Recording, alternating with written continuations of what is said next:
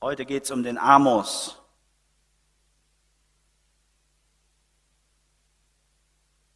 Und ich möchte euch ein bisschen mitnehmen in die Zeit, in die Amos gelebt hat.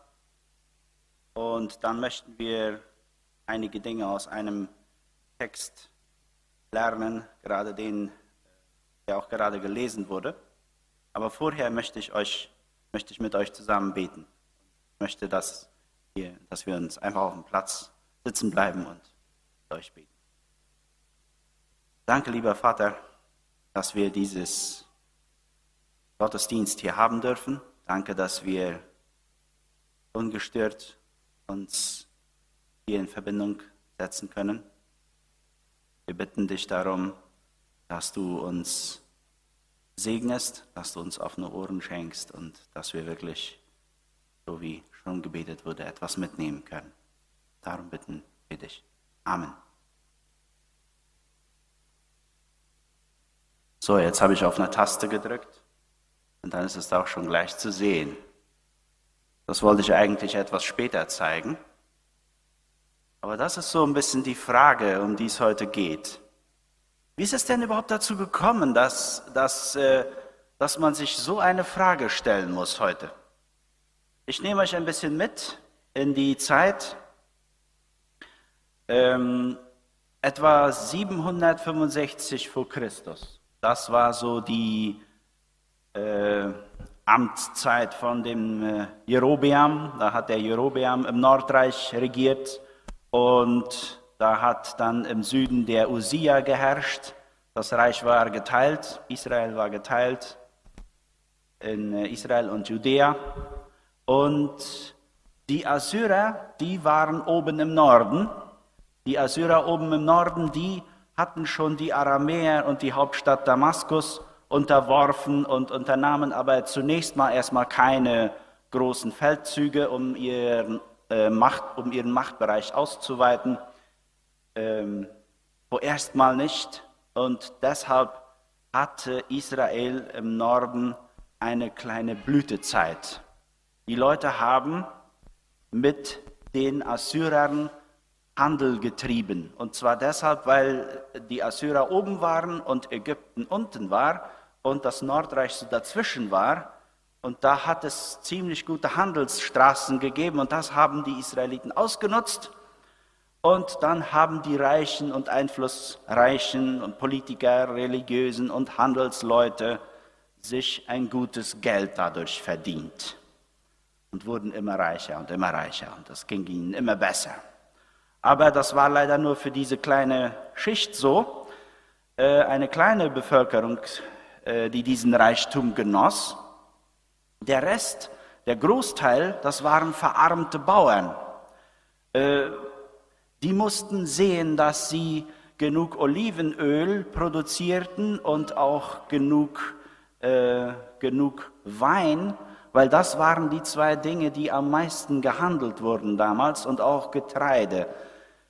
Und die mussten dann sehen, dass der Handel zu den Assyrern und Ägyptern funktionierte und äh, die Leute wurden dadurch immer arroganter. Und äh, in dem Vers, äh, oder ich habe hier dann eine kleine Beschreibung, wie die Leute früher dann da so beschrieben wurden. Und die möchte ich euch mal einmal vorlesen.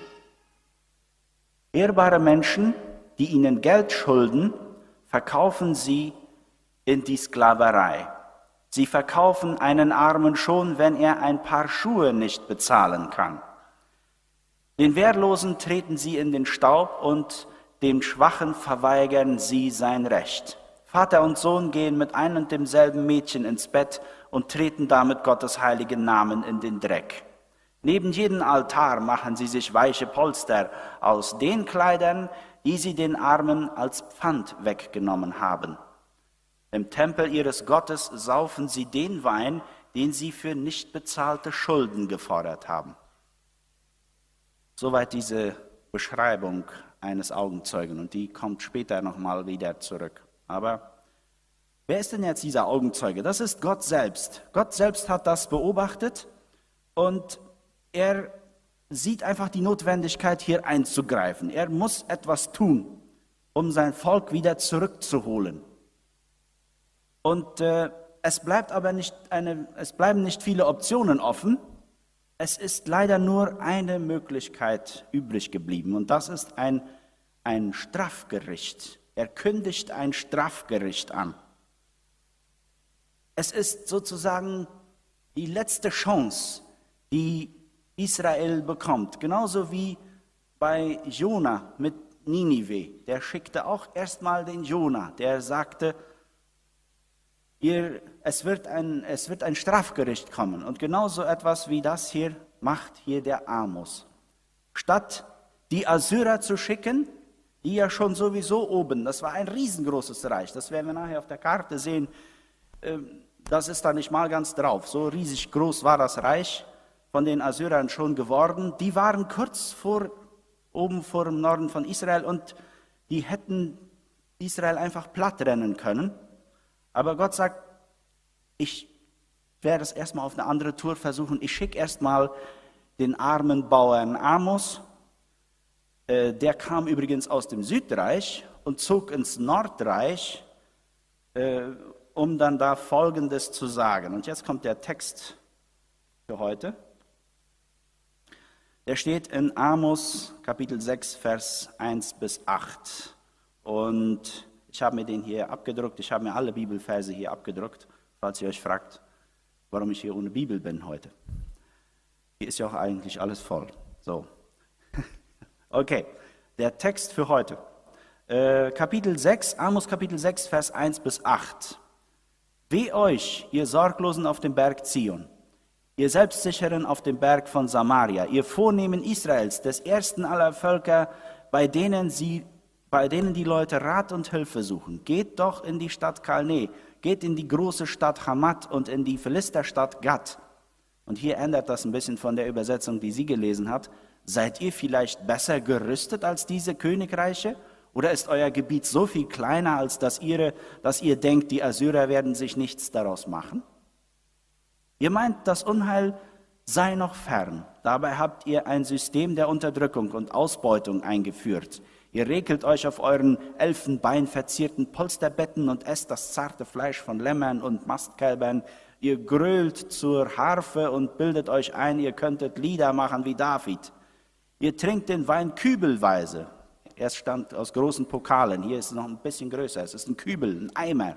Eimerweise wird hier Wein getrunken und verwendet die kostbarsten Parfüme. Aber dass euer Land in den Untergang treibt, lässt euch kalt.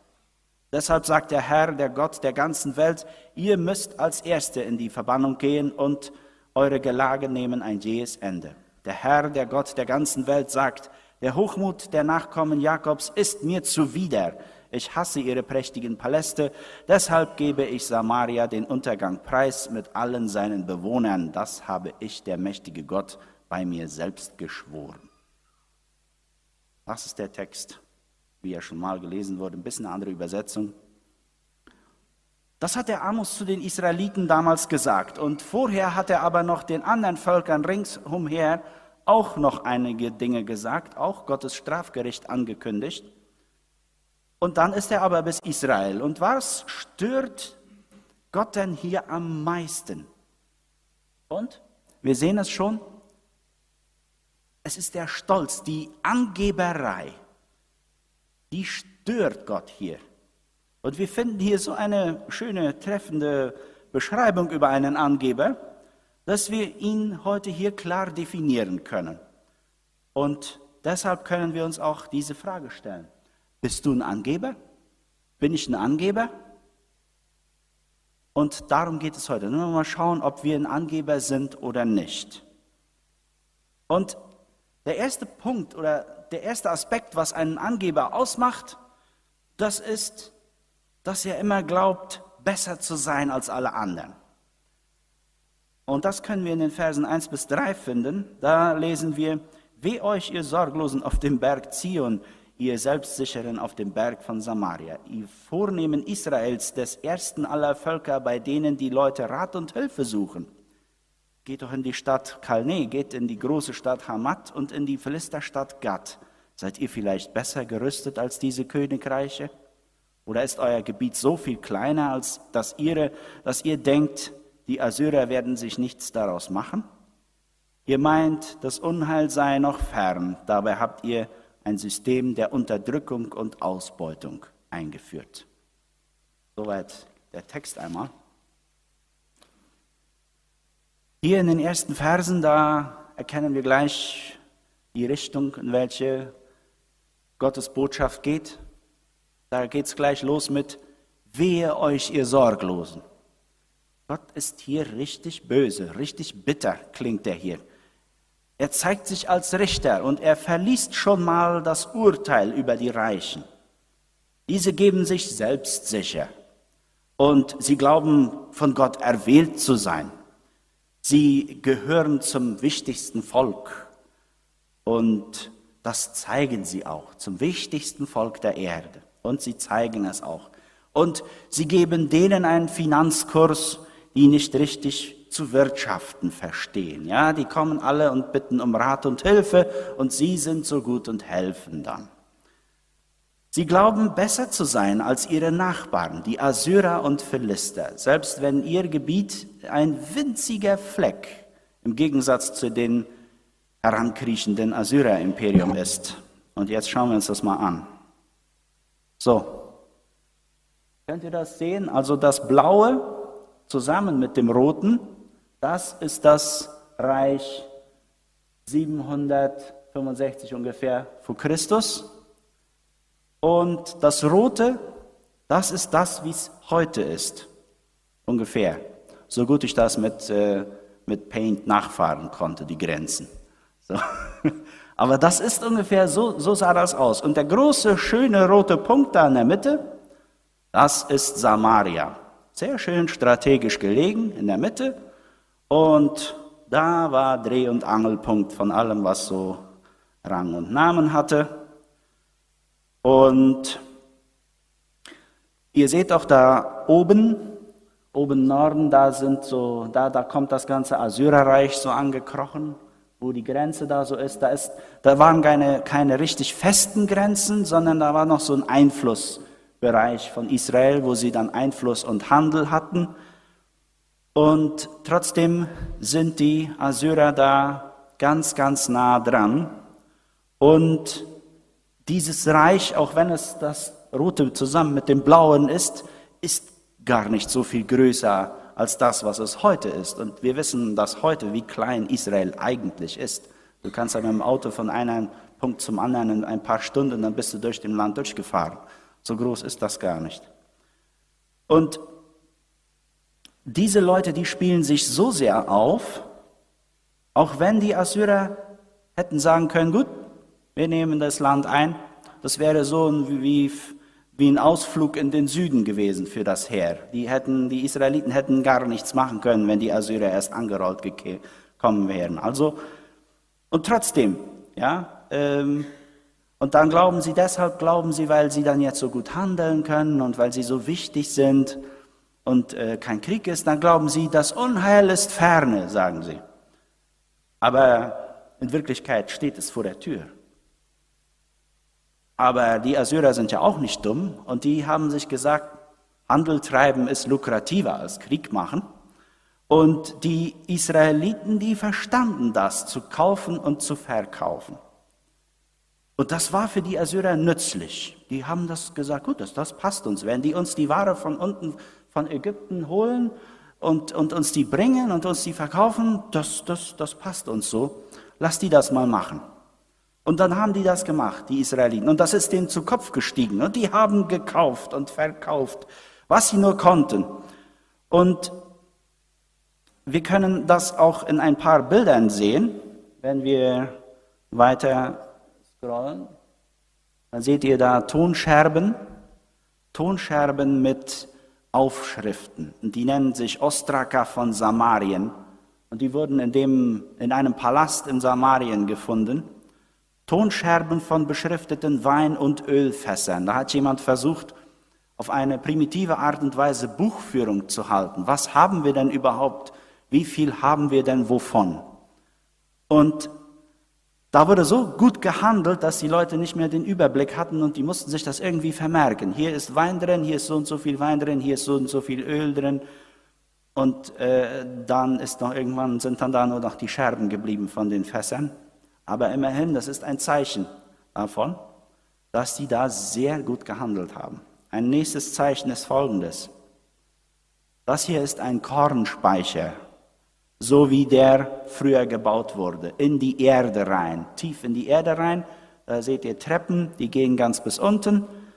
Da wurde das Korn gelagert, das gehandelt wurde oder aufbewahrt wurde. Und das ist, denke ich, schon noch ein ganz schön tiefer Kornspeicher, ein großer Kornspeicher.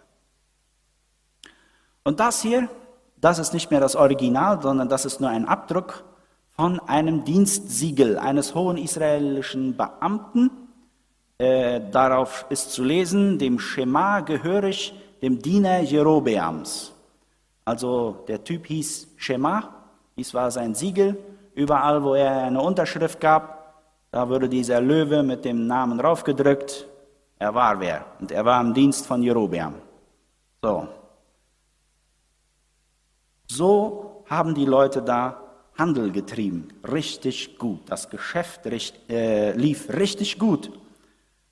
Aber die armen Leute, die haben sich fast kaputt gearbeitet.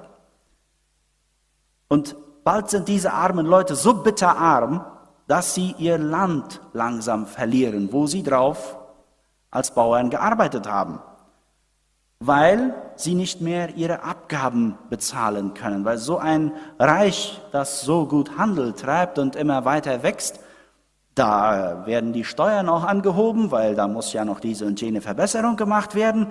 Und irgendwann konnten die Bauern das einfach nicht mehr leisten. Und dann hat der Staat dann gesagt, gut, dann nehmen wir dein Land. Und irgendwann sind die Leute dann einfach landlos geworden, weil von nichts kommt nichts. Irgendwer muss ja die Arbeit machen, irgendwer muss ja da bezahlen. Und das waren dann die Mittellosen, die Armen.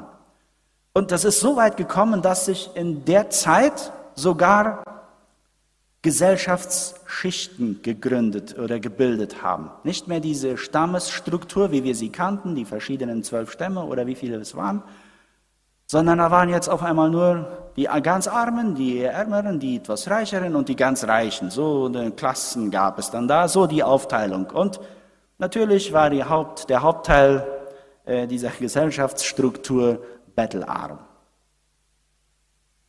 Und die Reichen, die kümmern sich aber nicht um die Armen.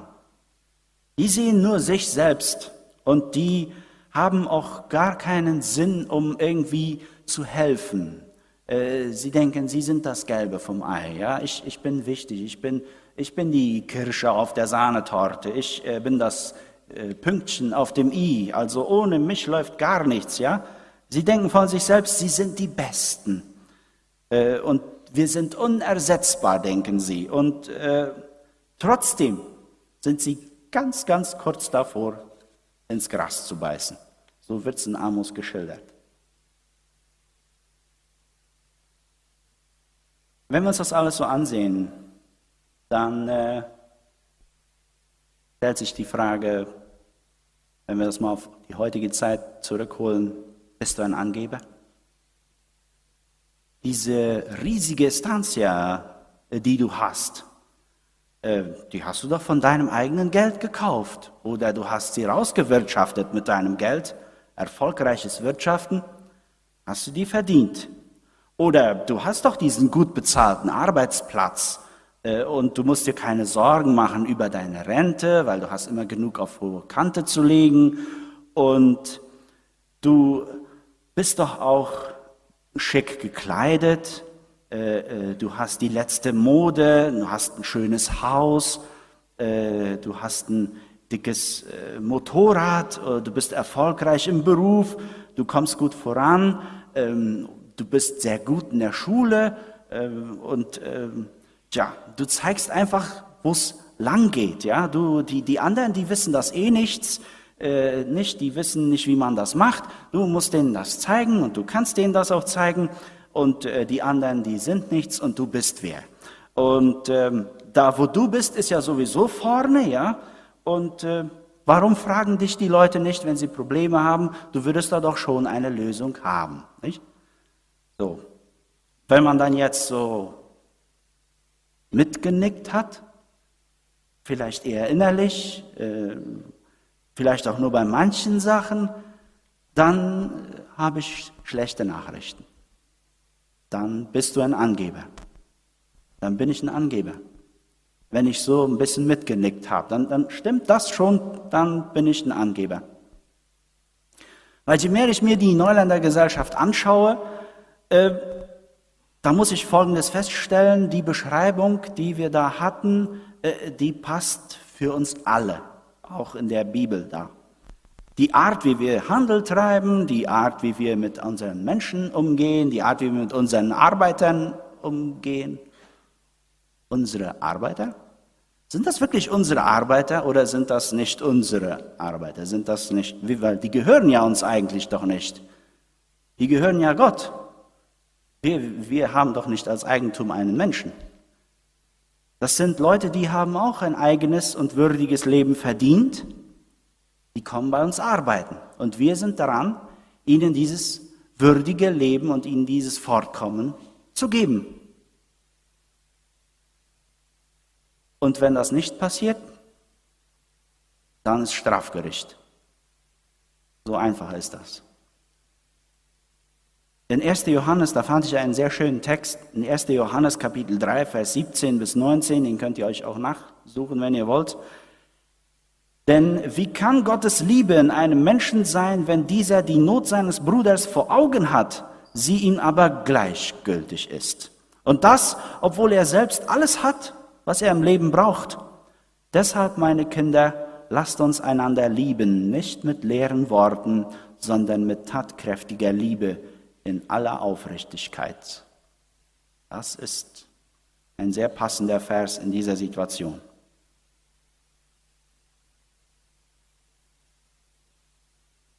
So, dann willst du kein Angeber mehr sein. Dann wünsche ich mir, dass du die Not um dich herum siehst. Es fällt uns manchmal ein bisschen schwer, die Not um uns herum zu sehen. Aber trotzdem, Sieh die Not um dich herum. Packe ordentlich und ehrlich an und nicht mit Hintergedanken auf Profit. So nach dem Motto, das kann ich mir nachher von den Steuern absetzen oder so. Das ist nicht unbedingt das, was, was Gott will. Gott will wirklich, wirkliche Hilfe. Gott will das wirklich, dass wir, dass wir helfen, dass wir eingreifen. Gib dem Arbeiter, der bei dir arbeitet, einen angemessenen Lohn. Gib ihm Perspektive, damit er weiterkommt. Halt ihn nicht klein. Kauf dir nicht ohne Ende immer mehr Land oder Luxusgüter. Das muss doch irgendwann auch mal genug sein. Äh, gib stattdessen mal jungen Menschen äh, die Möglichkeit, eine christliche Schule zu besuchen oder auch wenn sie die vielleicht nicht bezahlen können oder gerade deshalb, sei doch ein Vorbild in der Gesellschaft und engagier dich praktisch für die Schwachen, Kranken, Trauernden und Alten. Arbeite in deiner Gemeinde mit. Das ist dein geistliches Zuhause. Geh hin und biete dich an.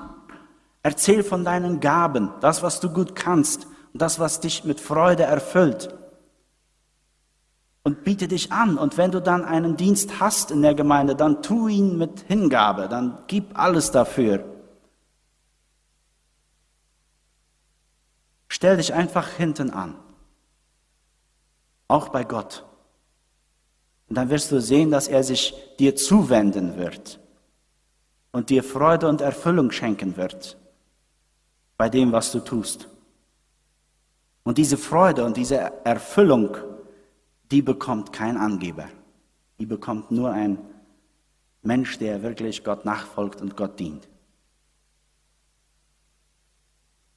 Angeber erkennt man auch daran, dass sie alles haben, nur keine Probleme. Gibt Leute, die haben keine Probleme. In Amos Kapitel 6, Vers 4 bis 6, da lesen wir folgendes. Ihr regelt euch auf euren Elfenbein verzierten Polsterbetten und esst das zarte Fleisch von Lämmern und Mastkälbern. Ihr grölt zur Harfe und bildet euch ein, ihr könntet Lieder machen wie David. Ihr trinkt den Wein kübelweise und verwendet die kostbarsten Parfüme, aber dass euer Land in den Untergang treibt, lässt euch kalt. Bis hier der Text. Jetzt wird Gott durch Amos richtig grafisch. In Vers 4 lesen wir von Elfenbein verzierten Polsterbetten. Die hatten sich die Israeliten von den Assyrern und von den Ägyptern geholt. Da können wir gleich mal eines anschauen uns hier. Das hier, das ist das Bett von Tutanchamun aus der Pyramide, aus diesem, dieser Pharao. Das ist komplett aus Gold übrigens. Dieses Bett aus Gold. Die Ägypter, die waren die Ersten, die solche Betten gebaut haben, hochbeinige Betten. Manchmal haben sie es mit den Beinen auch übertrieben, dann musste man eine Leiter anstellen, um da oben schlafen zu gehen. Betten mit schönen Polstern und, jetzt kommt's, auch mit einem Mückennetz. Ja, keine Mücken bitte, ich will in Ruhe schlafen. Ich habe mir das verdient. Und je wohlhabender die Leute wurden, desto komfortabler waren die Betten ausgestattet und reich verziert. Auch Perser, Assyrer und Meder besaßen ähnliche Betten in ihren Schlafgemächern, die sie mit prächtigen bunten Teppichen, Kissen und Zierat aus Elfenbein und Perlmutter bestückten. Und genau solche Betten standen bei den Israeliten im Schlafzimmer oder auch im Wohnzimmer und wurden als Sofas benutzt beim Erzählen. Und dann reckten und streckten sie sich darauf. War sehr angenehm. Konnte man lange erzählen. Nicht immer sinnlos, äh, Sinnvolles, aber immerhin. Es war sehr bequem. Und das prangert Gott an. Und das andere, statt die Rinder zu opfern, die, die, guten Rinder oder die guten Schafe, da kann man ja doch selber ein Fest draus machen, nicht? Ähm, ein Fress- und Saufgelage mit den besten Freunden, ein Festbankett, so dass es auch klar war, äh, auf den Festen auch also wurde sehr, sehr gegessen und viel getrunken. Ähm, auf den Festen, egal ob religiös oder auch nicht, da haben die Leute dann versucht zu musizieren und zu singen, aber bei Gott, da kommt das nur so an wie so ein besoffenes Gegröle, so wie Matrosen, die zu viel Rum getrunken haben, so kommt das da an. Aber die Israeliten, die trinken nicht Rum, nein, nein, nein, sie trinken Wein. Und zwar eimerweise, kübelweise, ja, aus Kübeln steht da. Sie trinken so viel Wein, dass bis heute eine Weinflasche, die den doppelten Inhalt hat, die doppelt so groß ist als die normale Weinflasche, die wird als in der Fachsprache als Jerobeam bezeichnet. Da kaufe ich mir einen Jerobeam. Das ist eine doppelt so große Weinflasche wie üblich. Bis heute hat sich das einge, ist das eingebürgert worden oder wird das benutzt. Und wo so rauschende Feste gefeiert werden, da muss es ja auch mit guter Kleidung, mit guten Frisuren und Parfüm, also da darf nichts fehlen. Und genau das ist auch der Fall, natürlich alles vom Feinsten. Und die Leute, die sind so sehr am Feiern, dass sie nicht merken, dass sie so nur noch tiefer in den Abgrund stürzen. Und hier möchte ich wieder die Beschreibung lesen, die wir am Anfang gelesen haben. Das ist nämlich auch Amos, und zwar aus dem Kapitel 2, Vers 6 bis 8. Da steht ungefähr Folgendes. Ehrbare Menschen, die ihnen Geld schulden, also diesen Leuten, verkaufen sie in die Sklaverei. Sie verkaufen einen Armen schon, wenn er ein paar Schuhe nicht bezahlen kann. Stellt euch das mal vor. Ihr geht hin und wollt ein paar Schuhe kaufen, könnt die nicht bezahlen. Zack, bumm, wirst du als Sklave verkauft. Die Wehrlosen treten sie in den Staub und den Schwachen verweigern sie sein Recht. Vater und Sohn gehen mit einem demselben Mädchen ins Bett und treten damit Gottes heiligen Namen in den Dreck. Ja, Unmoral kommt noch dazu. Neben jedem Altar machen sie sich weiche Polster auf den Kleidern, die sie, mit den, Ar die sie den Armen als Pfand weggenommen haben. Wieso denn Altäre? Es gab mehrere Altäre, es gab mehrere Götter. Du konntest hier anbeten, du konntest da anbeten. Götzendienst war gang und gäbe, wurde auch nicht unterbrochen. So, das kam noch dazu. Und dann kommt noch, im Tempel ihres Gottes saufen sie den Wein, den sie für nicht bezahlte Schulden gefordert haben. Also, Diese Leute konnten tun und lassen, was sie wollten, weil sie es sich leisten konnten. Die waren so reich, die konnten sich das alles leisten. Keiner hat was gemacht. Bist du auch ein Angeber? Du hast doch dieses Schlafzimmer mit diesen gepolsterten Betten, mit dieser teuersten Matratze. Äh, du hast doch dieses voll ausgestattete Wohnzimmer mit teurer Kunst an der Wand, mit dicken Sofas äh, und weichen Teppichen auf den Boden, mit einem Home-Kino, das dir die Ohren wegfliegen, mit Stereoanlage, mit einem riesen Bildschirm. Und was weiß ich nicht alles, ja? Äh, und obendrein, du drückst dir doch den Grill auch so voll Fleisch, dass er fast nicht mehr zuzumachen geht. Das ist Feiern, ja? Deine Feste sind doch immer vom Feinsten. Da wird nichts Billiges getrunken oder gegessen. Und schäbig angezogen kommst du da auch nicht gerade hin. Und auch nicht, dein Auto ist auch nicht unbedingt das Älteste. Ja? Das Auto muss neu sein, das Auto muss schnell sein. Und natürlich die Kleidung, ja, von der letzten Mode, das Parfüm direkt aus Paris. Woher denn sonst? Auch Musik muss sein, gerne ein Konzert, Hauptsache laut und modern. Oder das letzte Handy muss sein. Ich brauche das letzte Handy oder den schnellsten Computer oder ich brauche ein dickes Motorrad, ein teures Motorrad. Ich, äh, ich, ich brauche auch, ähm, ich brauche auch Urlaub. Ich, ich muss Urlaub machen ähm, jedes Jahr mindestens einmal ins Ausland äh, oder in teuren Hotels oder am Strand. Und wenn du wieder genickt hast, vielleicht auch nur innerlich und vielleicht auch nur manchmal, dann müssen wir, dann müssen wir leider feststellen, wir sind Angeber. Wir wollen keine Angeber sein. Was können wir dann tun? Wenn du kein Angeber sein willst, dann wähle einen gemäßigteren Lebensstil. Trotz nicht andauernd mit allem, was du hast, in deinem WhatsApp-Status rum oder auf deinem Instagram-Profil. Sei zufrieden mit dem, was du hast und lass andere auch mal Teil daran haben, was du hast. Zum Beispiel, es gibt Leute, die haben keine Estancia. Dann nimm die doch mal mit auf deiner Estancia. Und dann zeig ihnen mal und dann nimmst du sie mit der ganzen Familie mit und dann haben die da einen schönen Tag in der Familie, in der Natur. Zum Beispiel. Oder du lädst mal Leute ein zum Essen, die sonst nicht eingeladen werden und die essen mal lecker bei dir. Oder du, du schaust mal einen Film mit denen zusammen. Du hast einen riesengroßen Bildschirm. Kannst einen Film schauen mit denen. Die haben vielleicht nicht so einen großen Bildschirm. Die freuen sich vielleicht dazu. Bleib einfach bodenständig. Versuch bodenständig zu sein. Und verschenk auch mal was, statt das alles zum Second Hand zu schleppen und dann daraus noch irgendwie Geld zu machen. Kann man noch verschenken. Muss nicht sein. Oder wenn du mal was verschenkst, dann verschenk auch mal was Neues. Kauf mal was Neues für jemanden, der das wirklich braucht.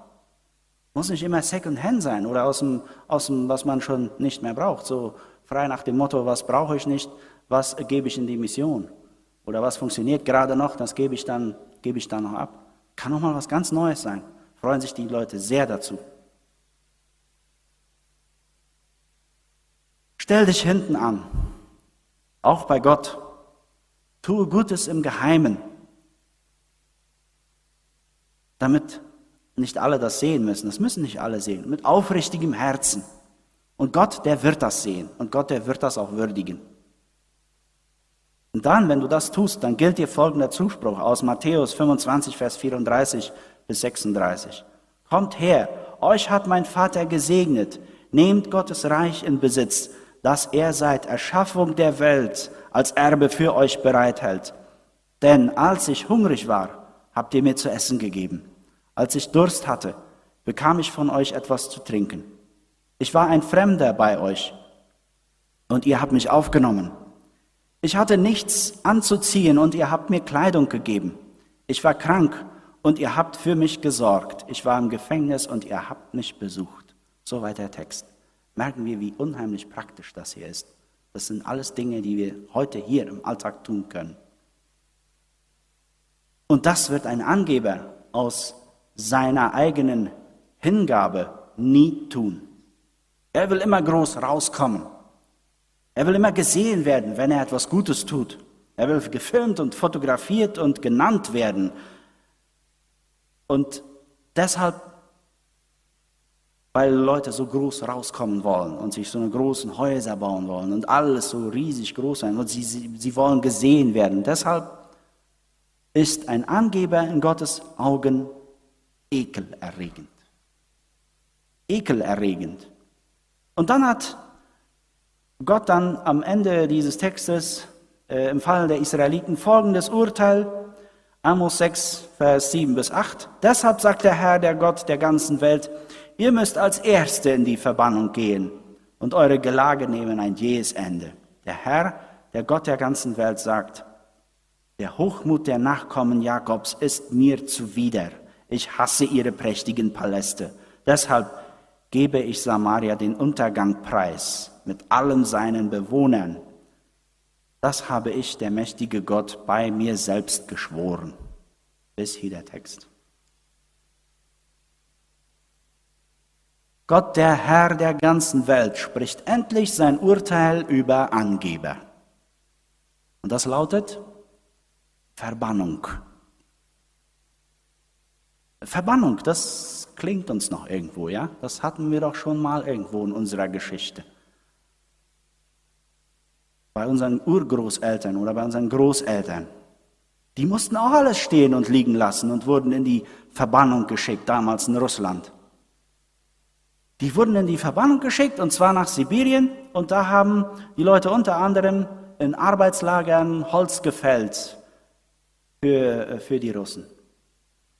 Eiskalt war es da, chronisch unterernährt, es gab nichts zu essen. Und die meisten, die da hingekommen sind, sind nie wieder zurückgekommen.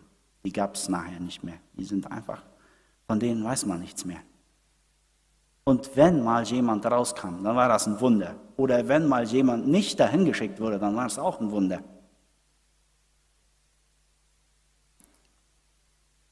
Und so ist das auch mit Angebern, wenn sie Gott begegnen.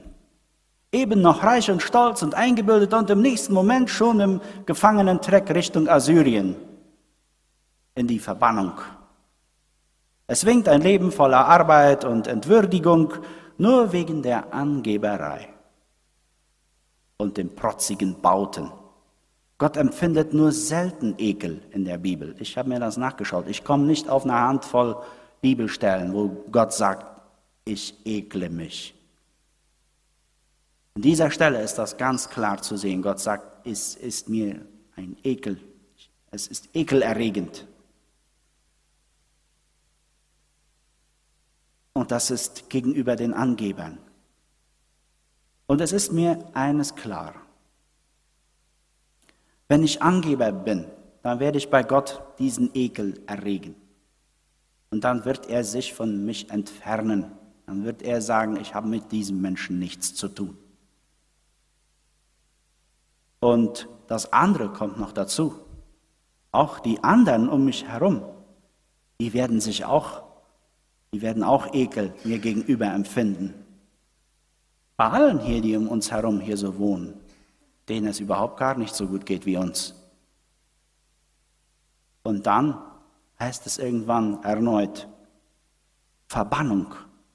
Das könnte durchaus eintreffen, dass wir wieder verschwinden müssen oder weggeschickt werden, weil wir zu viel Angeberei getrieben haben. Also, was können wir dann jetzt tun,